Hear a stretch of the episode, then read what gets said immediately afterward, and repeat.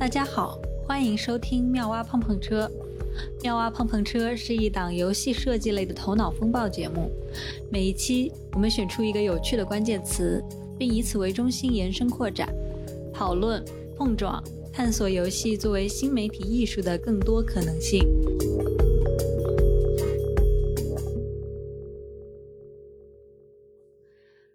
大家好，欢迎收听新的一期妙蛙碰碰车，我是 Yuki。我是滑滑梯，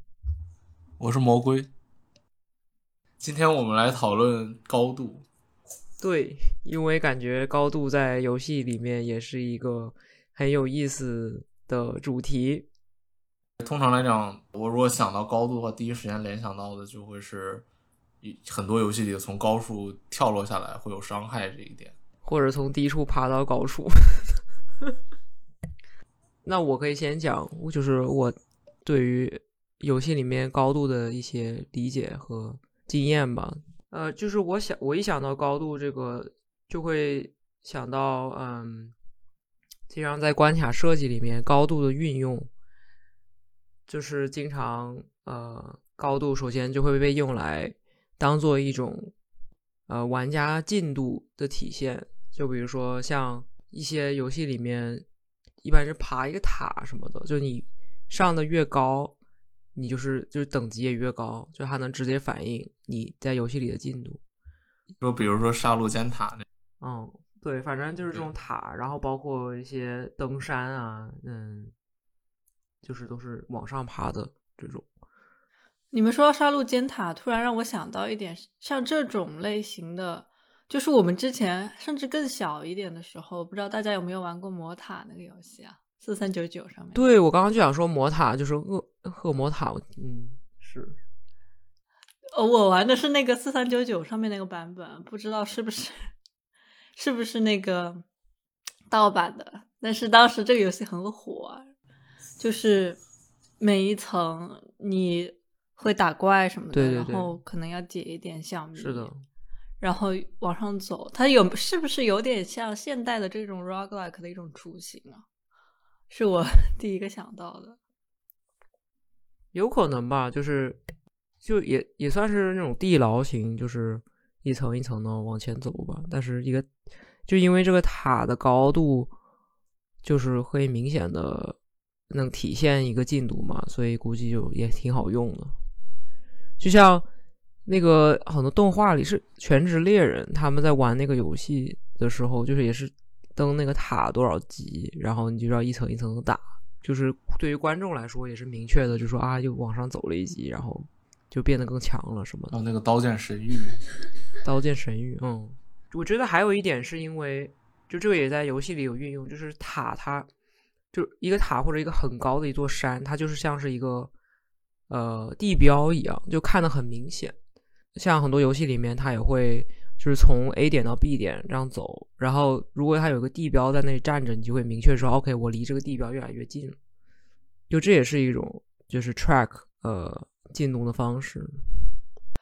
我不知道大家有没有就是了解过那个塞尔达的那个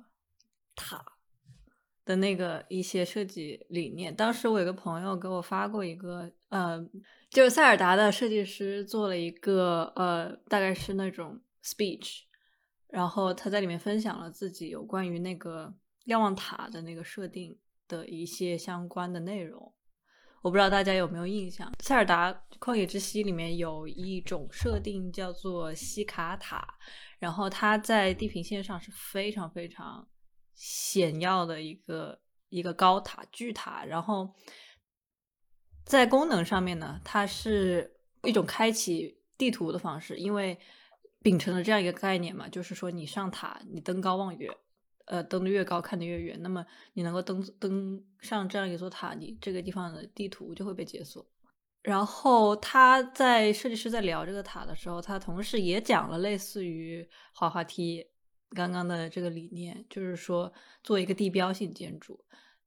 它在某种方。意义上是引导玩家要往那个方向去，因为呃，塞尔达旷野之息是并不存在这样一个就是路线图的。设计师想要做的就是它能够在没有路线图的标记，让你说，哎，先去 A 再去 B 的情况下，让你能够呃在地图上面沿着它一个差不多的一个方向去走，就尽量能够按照难度顺序先去哪个地方，再去哪个地方。当然，它还有很多很多其他的一些相关的设计去帮助这个帮助实现玩家的路线，但是塔是其中的一环，就就是说引导玩家往那个方向去。然后这其实是我的一个小 notes，刚好就是滑滑梯提到了，然后我就在这边顺便提一嘴，感觉就是就是这样一个概念，一个方向。感觉在开放世界里面会现在越来越多用用，但是那个塞尔达，它我记得在玩的时候，那个 boss 的那个山，它不一定总是最显眼的，但它就是一个远远的红红的，那但特别高在那个地方，它就是一个，你就感觉到它是一个对于整体游戏。都影响的一个很大的地标，就是提醒你说这个是最终你要去的地方。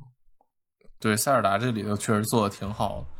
我想吐槽一下，现在游戏里头对这个东西的应用，感觉就没有塞尔达的，或者这些人讲讲这么好。以前不是有《最终生还者》《最终生还者》什么神秘海域什么这些，他们都用了这个技巧，就是在一个线性的地图里头。把给一个特别高的地标，然后来指引你应该往哪儿走。嗯，然后我就玩那个《最终生还者二》，然后最近在玩那个嗯《瘟疫传说》的最新的那一部，然后他们这里这两个游戏里都用到了这个手段，但是呢，他们基本上就是就纯粹是告诉你一下，就是哎，你看，就是哎，你看我们要去那摩天轮那儿，然后在之后的比如十分钟内，那个摩天轮就根本不在我的视线里，哦，然后我就迷路了。就是它是一个大方向上的指引，但是很少有人在游戏里头对于第一次见的地形，然后你有那么强的一个方向感，你必须得就比如塞尔达那个做的非常好，就是因为它非常强烈的，呃，是就是很很很长时间在你的视线里，你一抬头就能看到你想走的那个目标在哪儿。但是这对于这些游戏来讲，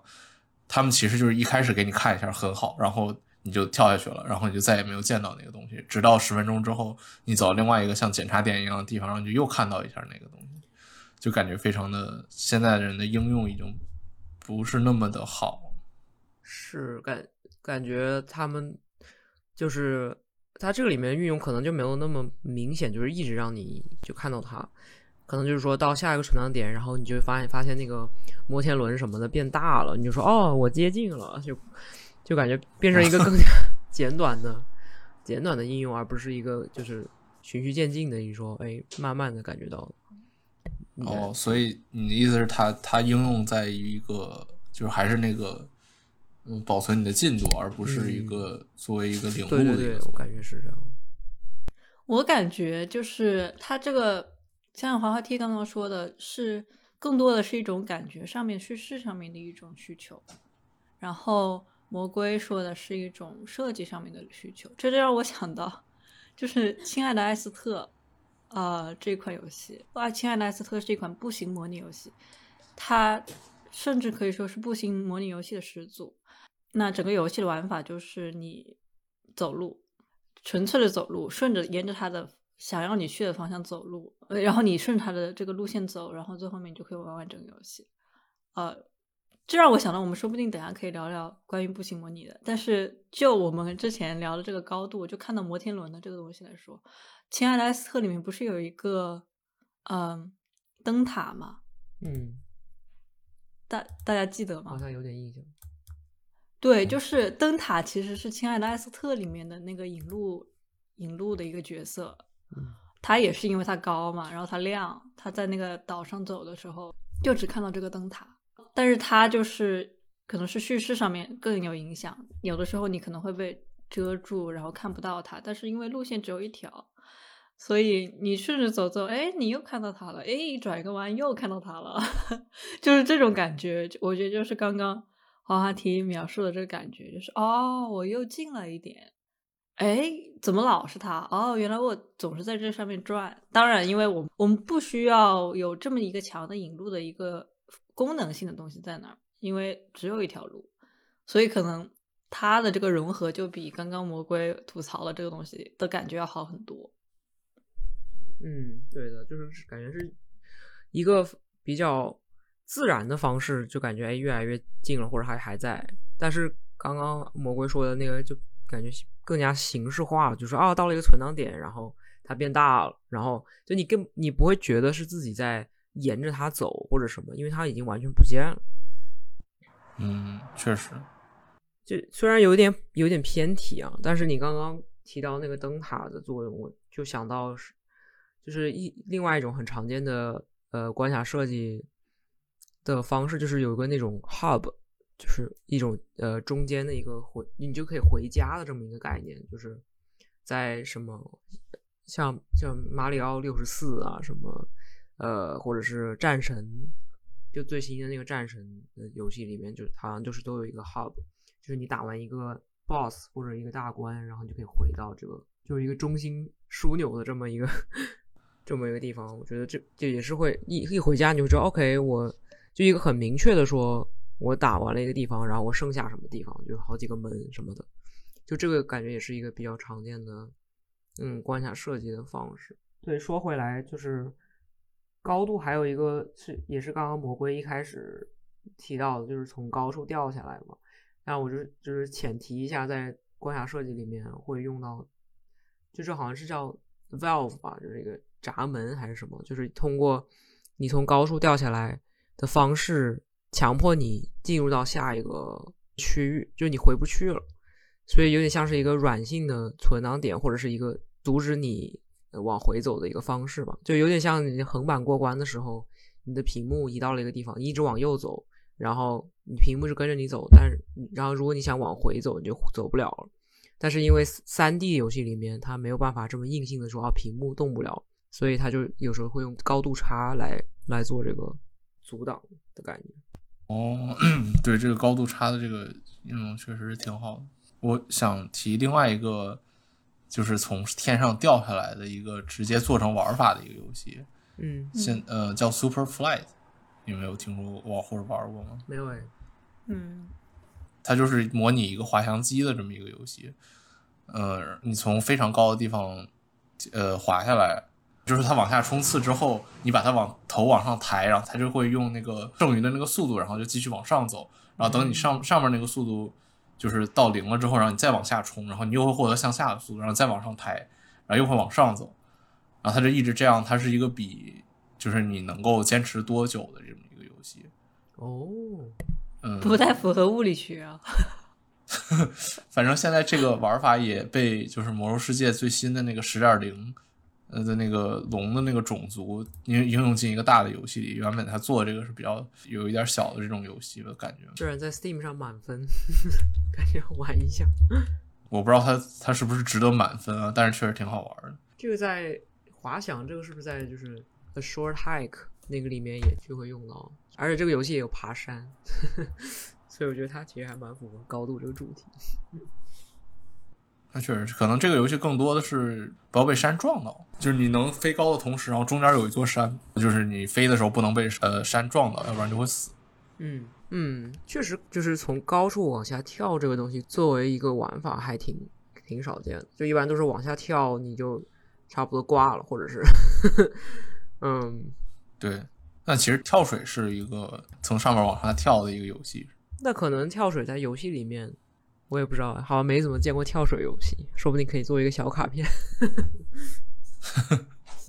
跳水游戏稍微有点像滑板游戏，或者那种骑自行车的那种，呃，会跳起来然后做一些动作，然后再落下去吗？嗯，就是那些滑板游戏通常用这种东西来加分的嘛。然后感觉跳水游戏就是一个特别长时间的，然后你需要做这个动作的一个游戏。嗯，对。但可能比较难的是，它没有一个。就是你跳下去结束了，它不会像滑板一样，就是你一直往往前滑，所以你可以比如说做各种各样的，嗯，就是动作，然后加分，就可能是持续时间长。对，我感觉爬上的游戏和飞滑下来的这个游戏，就是完全不同的类型啊。就是感觉滑下来的这个动作的话，更多的是在叙事上是一种完结性的一个方向，然后。在动作上面是更加轻巧、更加刺激、更加有冒险精神的一个一个玩法，因为就是它需要抵抗，在很强的这个意识上要抵抗重力这件事情，啊，刚刚让我想到的另外一个，就是在空中这样子，就是抵抗这个高度的这样一个游戏是那个蜘蛛侠。呃，我觉得就很像那个刚刚我们讲的 Superfly。蜘蛛侠就是那个 PS 荡秋。对嗯他只是给他给他一个就是勉强符合物理学的这样一个机制嘛，但是它本质是荡来荡去这种波浪形的这对，这么一说，就是说到这种上往下的，就会想到很多那个，对，就骑自行车。我之前也一段时间沉迷于玩的一个自行车游戏，就是从一个山顶往下骑，然后就特别快，就叫 Lonely Mountain Downhill。哦，那个游戏我也玩了很久。它就是第一关最好玩，我觉得。嗯，反正就是你就是从高处，就是呃从山顶上往下走，但它好玩的点就在于它其实有看起来只有一一条比较明显的路线，但是呢，其实它有很多隐藏的，就是小路，你可以就是抄近道，但是那些小路就是会嗯技术上要求更高，就比如说会有急转弯啊，或者是就是你因为这个它设定里面这个呃骑手就是他很容易摔倒，然后他一旦摔倒就死，就是这个游戏就结束就重置了。所以就是你怎么样让他保持平衡，然后从高处砸下来的时候，保证他是车轮落地什么的，就这些技巧性的还挺挺挺好玩的。你说到这样一个东西，我又想到一个，这个说不定可以考虑，大家可以考虑一下做游戏。感觉我好像没有看见过做这个的，就是我们之前不是讨论滑板啊什么的嘛？你我们大家说平平地，然后还有一个就跑酷啊什么的，对吧？一般我们也是，就是它不会是说一个方向沿着上往下，嗯，它更多的是在一个崎岖不平的一个高地的平面上这样去进行。但是有一种类似的项目叫做速降，嗯，就也是我们就是刚刚滑梯聊到的这个，就是快速从山上冲下来的，嗯，就是但是那个游戏是呃骑自行车嘛，我记得应该肯定有这个真实世界上面肯定有自行车山地速降，但是同时可能还有一些跑酷也有速降。啊、包括滑板。我觉得可能也有速降，当然他们不是不一定是说依山而建，嗯、他们可能是说有一个这样的一个高度，但不完全是自然的这个这样一个路线，它可能中间要加一些这个带技巧的一些呃障碍物啊什么的。还有就是我们之前在东京奥运会的时候看到过，也有速降，那个滑雪的速降，哦对，滑就雪就是都是那种很爽的，就是就冲一下就是冲下去，然后看谁冲的快。然后我感觉，如果说跟滑板结合，就是既然有这样一个现实中的一个玩法，说不定可以把它移到游戏中间，也做一个这样的一个技巧型的一个游戏。当然，它在呃本质上面跟跟自行车速降的这个小游戏是差不多的，但是我们可以就是做一些技巧啊方面的一些个性啊。嗯，可以留在小卡片上。没有，我就是我想补充一个，就是刚刚 Yuki 哦说的，呃，就是你说上山和下山的这个情，就是情感体验很不一样，就是其实会让我想到，嗯就是在、就 Journey。Journey 其实它有用到这种，就是它在比较困难的时候，它好像都是让你爬山很慢很慢的爬，但是就是比较轻松的，呃，享受美景的时候，它好像就是一个往下从上山往下滑的这么一个过程，然后你就会很舒服，一直滑，你也不用动太多。所以我觉得它通过这种上山下山，也用来调节它整个游戏的这个情感变化。对，其实就是说这个调节它的心流跟那个 short hike 其实就是一模一样的，就是你上山的时候要费尽心思，嗯，找很多收集品，看很多故事，做很多事情，然后坐到了山上，然后一滑就下来了。他做这个滑，嗯我觉得可能在某种程度上，它像是一个被延长了的这个结束的体验，因为我们不是往往在以前的一些就比较普遍的游戏里面，大家都会说登到顶就是终点，对吧？然后一般在终点的时候，我们就会呃坐在一个地方呀，就是庆祝一下，然后在现实生活中拍照啊，但做做一个这样的仪式。但是说它呃很多游戏，比如说我们刚刚聊的这个下山的这个啊、Journey 的这个游戏，然后还有 A Short Hike，呃 Short Hike 的结局是最后滑下来。嗯然后就是这个滑下来的这个方式，都像是一种就延长了这个体验，让让让大家就是看到了，就是还有下山这个环节。当然，他为了跟前面分开嘛，我不能说哎，你再空空空下去，大家都知道，hiking 过的人都知道，嗯 上完山还要花一个小时下山，那是我最怕的 部分。但是呃，游戏里面的话，他他就会选择一个，你看你走过的这个风景，然后呢，现在就是你要回去了，一切你要回到现实，啊、就是你还是要下去。他他有一个这样的一个，我觉得在情感上面有也有一个这样的一个意思在里面。至于说登山，我刚刚想到的另外一个例子是，就是蔚蓝的那个最后的结局，他好像也是下山了，对不对？就是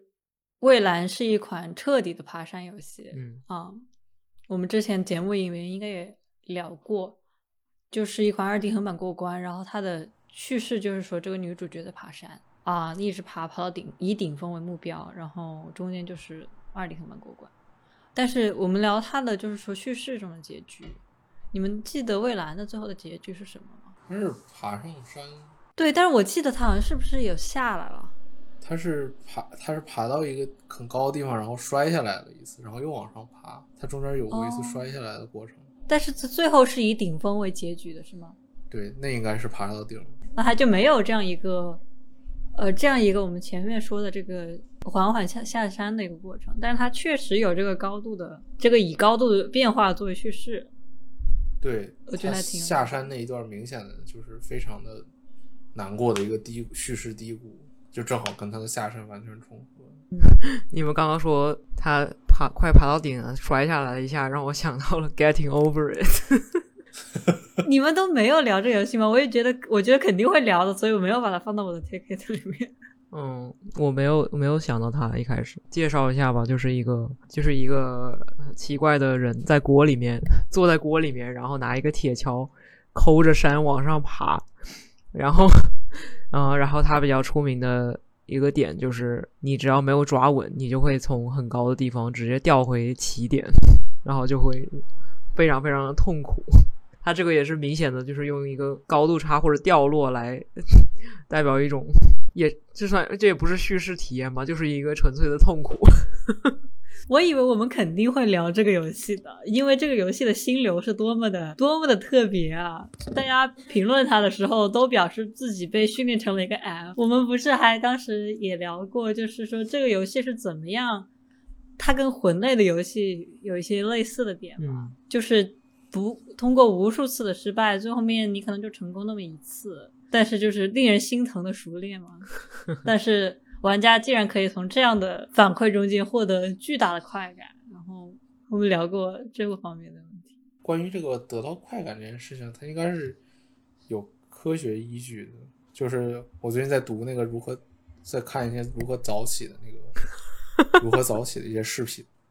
然后他说早起就是就是他其实一一个斯坦福的教授就在说那个那个多巴胺的那个分泌，它是一个天平，就是你快感跟痛感是一个天平。如果你用比如打游戏或者是看小说、看那些什么之类的来获取快感，那么之后你感觉到的就是痛苦。但反之，如果你健身或者是泡冷水澡，然后来产生痛苦，然后你之后大脑分泌的就直接就是快感，所以它那个你你经历了特别特别痛苦，然后最后获胜的那个是一个有科学依据的。所以按理来说，游戏应该这么设计，因为因为是这样，因为就是你获得通过玩游戏获得的那个快感，它是这样，它就是你获得的快感会冲破那个基础线。就假设你之前是零，然后你通过玩玩游戏获得了十的快感，然后之后你的基础线就会降到负二。嗯，但是如果你之前是零，然后你通过锻炼，然后达到了负十，然后你之后你的基础线会变到二，就是你的那个快乐，就是你会长时间的处于一种快乐的状态。嗯所以按理来说不应该是让人一直感到一些快乐，而是一直让人感到痛苦，然后最后你获胜，你能你能更快乐。这就是我《守望先锋》一开始打两百个小时，一把也没赢过，从一千五百分打了八百分，但是 越打越快乐嘛。越打越快乐。所以之前好像有听说过，就是其实很多玩家玩游戏，他喜欢的是输，而不是 而不是赢。那我这里还有一个小卡片，就是跟爬山也很有，就是也很有这个关系的，因为我们之前聊的都是，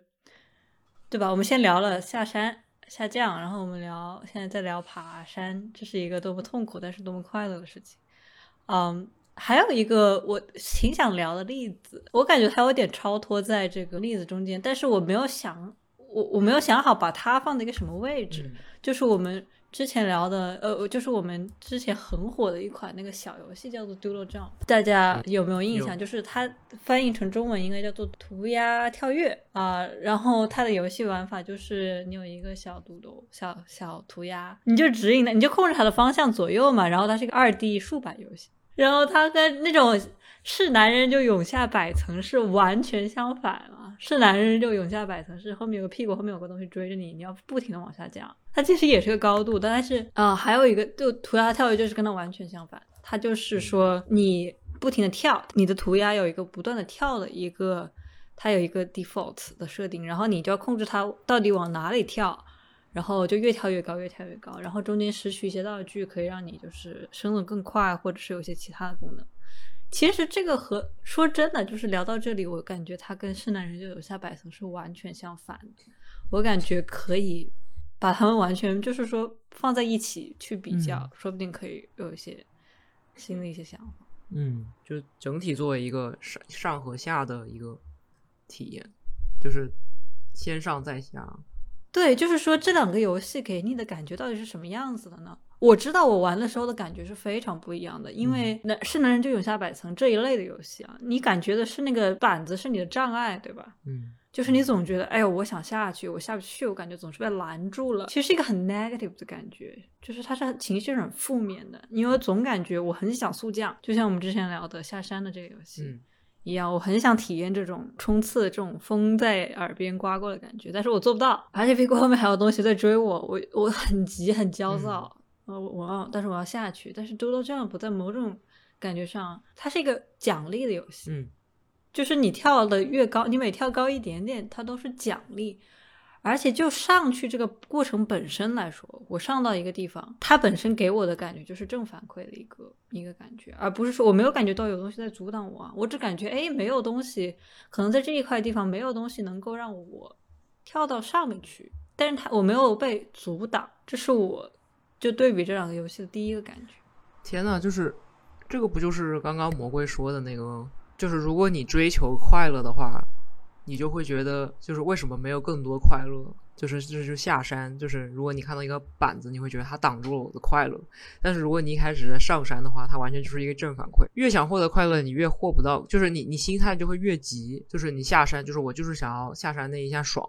但这个时候有个板子，你就会很受不了，说为什么还有一个东西挡在我面前？但是上山的话，你整个心态就很平和，就说就我是在接受一个挑战。然后这个时候，如果说我上了一层，你就会更加感激，或者是觉得啊，这是一个正反馈，就是我离上面又接近了一步。你不会觉得说我怎么还没有到上面，所以感觉上山是一个就更加奖励，但下山就是就像你说的一个更加负面的一种情绪，因为你的期待不一样。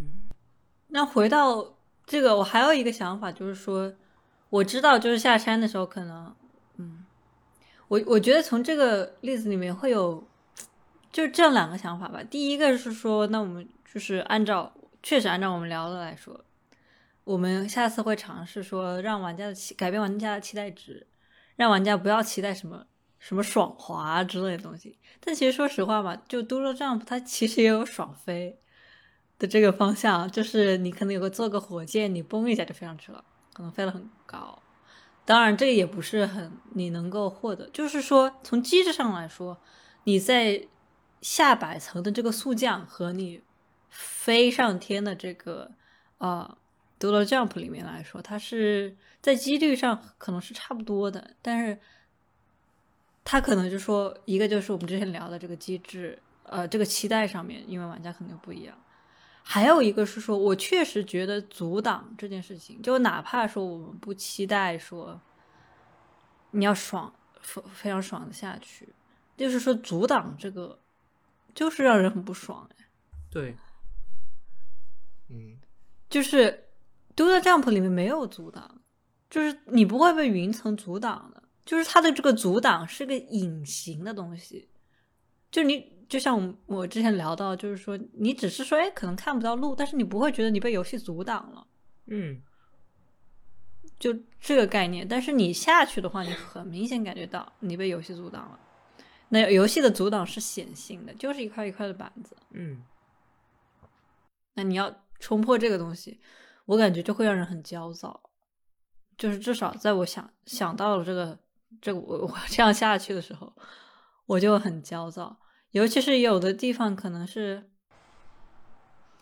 呃，就哪怕说可能有的地方站的，你要在那边站一会儿，然后你那个板子才会碎掉啊之类的，就是这样一些东西，嗯就也让我感觉到很焦躁。我感觉就是说被很明确的就是 block 了。我觉得，所以第二个 take out 我会觉得是说，嗯、是不是可以考虑在我们做游戏的时候把这些，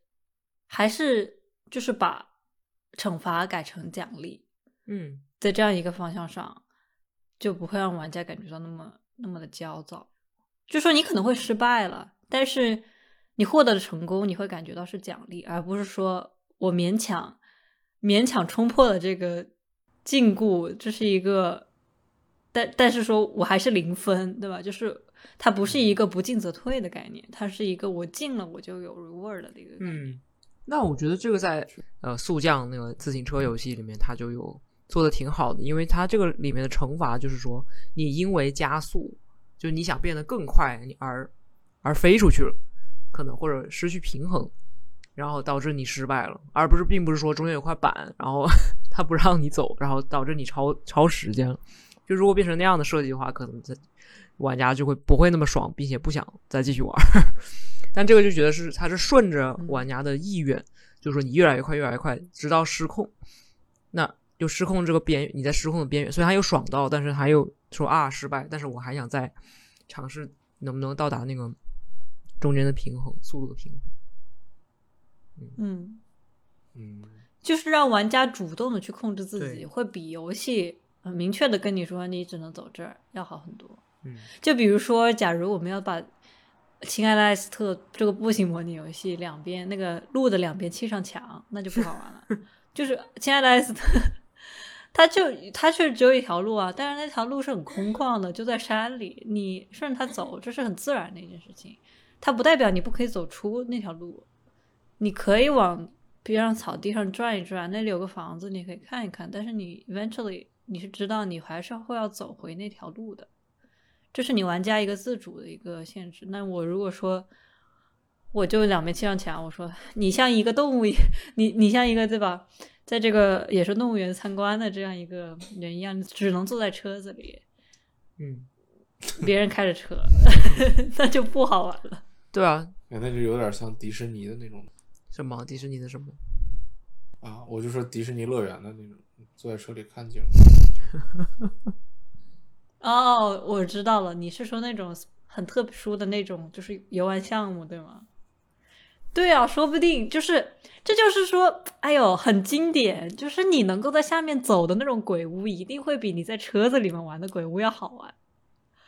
哦，对对对，是的，这个就是恐怖感觉太不一样了。嗯，对，完全不是一个体验。但是你知道，就是刚刚我们之前说的那个标志性建筑，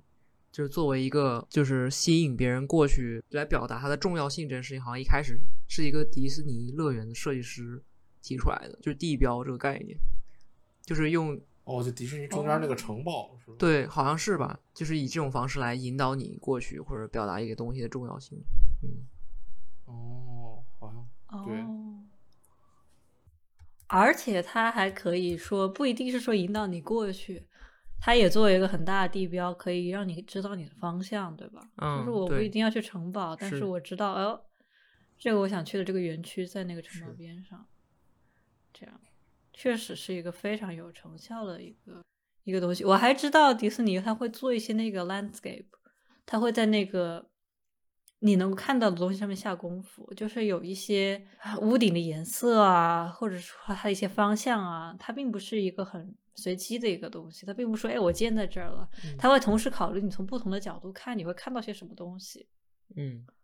所以它可能会在这个屋顶上，你感觉是个普通屋顶，但它其实它可能背面有些很特殊的设计，它会隐藏掉那些呃机械结构，这是其一。然后其二，它会让整个那个地标那个景观让它更加就更加好看。可能也会就是说突出像这种地标性建筑这样的一个东西。嗯，是，我觉得现在游戏就越来越会借鉴，就是像建筑这方面的一些知识，像这种我们刚刚描述的这些，可以怎么说呢？把它总结为它是一种软性的提示，而不是一个硬性的限制。就它会鼓励你去，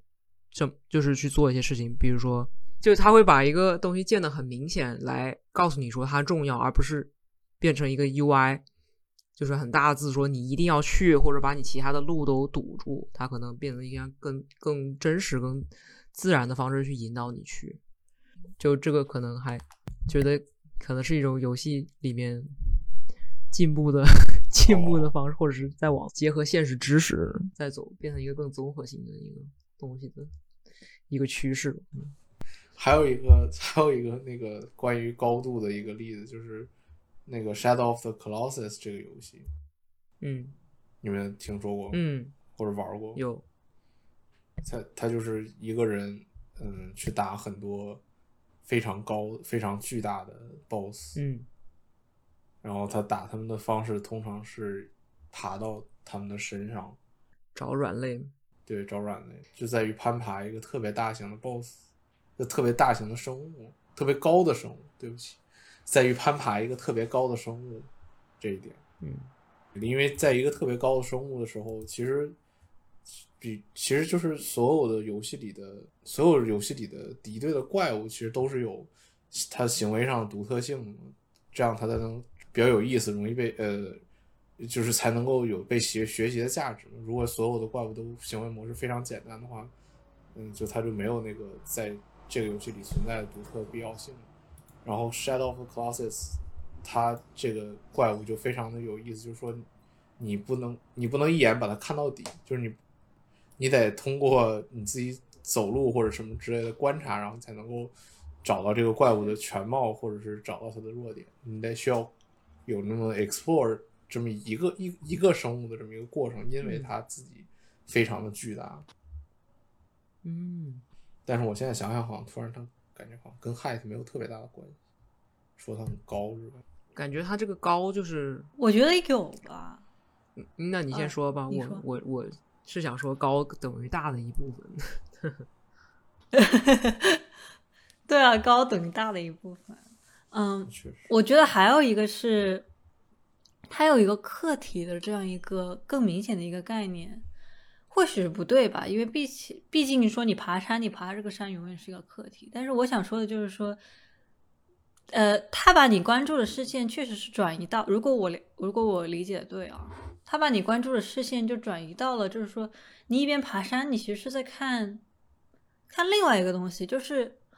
它不是一个身在此山中的概念。所以我觉得它确实是一个非常独特的视角去聊这个高度和。这个东西，因为高度其实，当我们聊爬山或者是说攀登的时候，它确实隐含着这样一个概念，就是说我在 explore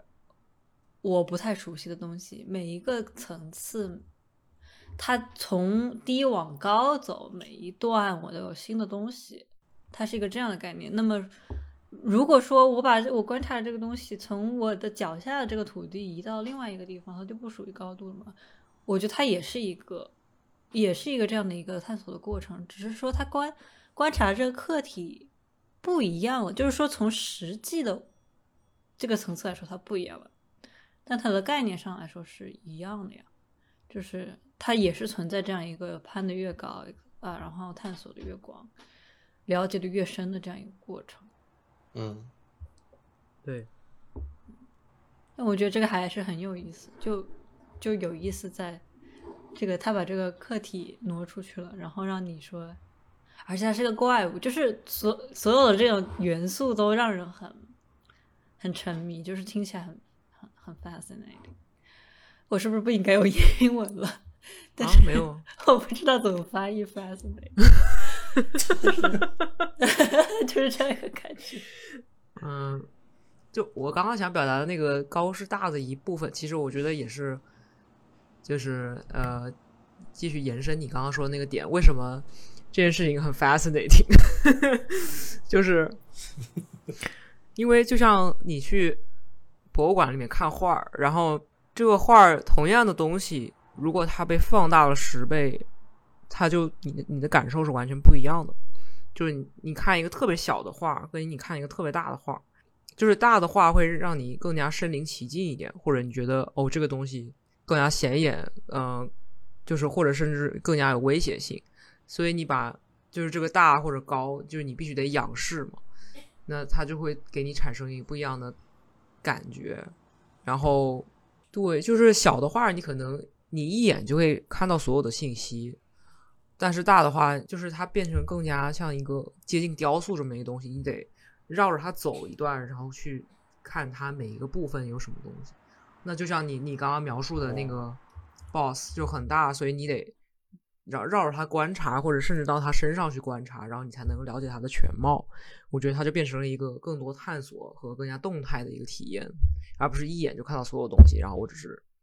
就站他面前把他打倒就结束了。哦，好像确实是。嗯呃，我就想说，比如说在飞机上看底下，或者你在看一个城市的那种微缩、微缩那种模型，跟嗯，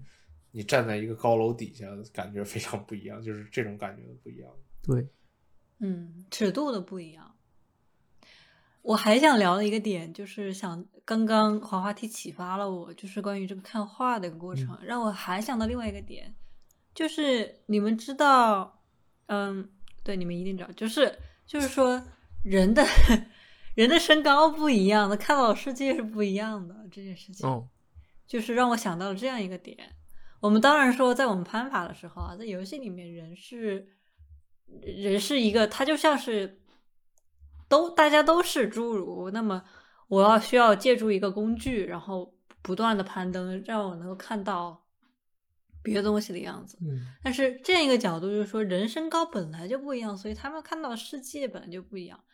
这就让我想到，就是说，比如说你在怪物的脚下嘛，你你其实是一个一米五的人在看一幅画，但是当你爬到了这个山顶的时候，你可能是一个一米两米的人在看一幅画，他们的世界是完全不一样的。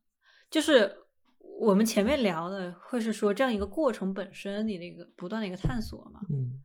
是这样一个感觉。但是我想另外一个角度就是说，当我们想到本身就有这样的一个差别的时候，它也是一个很有意思的一个一个东西。就假如我一开始我可能是两米的人，我我我我站在那儿去看这个怪物，其实他一开始给我的感觉就和我如果是个一米五的人能看到的东西不一样。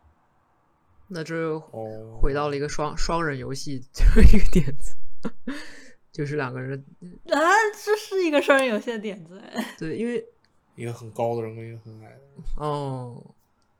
是，哎，这不就是像像现在之前有一段时间吧，就是会有一些游戏，就是让你玩一个特别小的东西，就是就是什么 grounded 还是什么，就是你你是一个昆虫，还是还还是你你你被缩小了，然后你在一个昆虫世界里，哦，被缩小的那个。哦，咱们一起玩那蜘蛛。对，蜘蛛。然后它出了完整版，by the way，下次可以再玩。No，嗯、太可怕了。就是如果说它变成一个双人游戏，就是呃一个人跟昆虫这么大，然后去去玩，另外一个人就跟正常人一样大，然后他去玩，那这两个人同时去闯关或者解谜，应该是一个特别有意思的体验。对，还有一点就是，其实，在有些游戏应该也用到这个东西，但是是在就是一个主角的情况下，比如之前有一个是错觉的游戏，Superliminal，哦，是吗？就是有是 Superliminal 这个游戏，它中间有一段就是好像就是你会变大，然后变小，然后你变大的时候，你可以做些事情，因为你看东西，你看到东西不一样了，哎，你发现刚才的东西就很小了，然后你可以把，你可以因为你大了嘛，所以你可以把一些东西放到某一些地方，但是当你小的时候你就做不到，但是你如果是小的时候，你就可以通过一些地方，而这是你变大的时候做不到的。这个同时，我们当时聊到，就是会说借鉴了那个《爱丽丝疯狂回归》吧，嗯。这样一个游戏，因为爱丽丝的那个变大变小，drink it、嗯。eat it，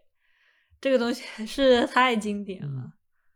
就我们第一次的播客都聊到过这个事情，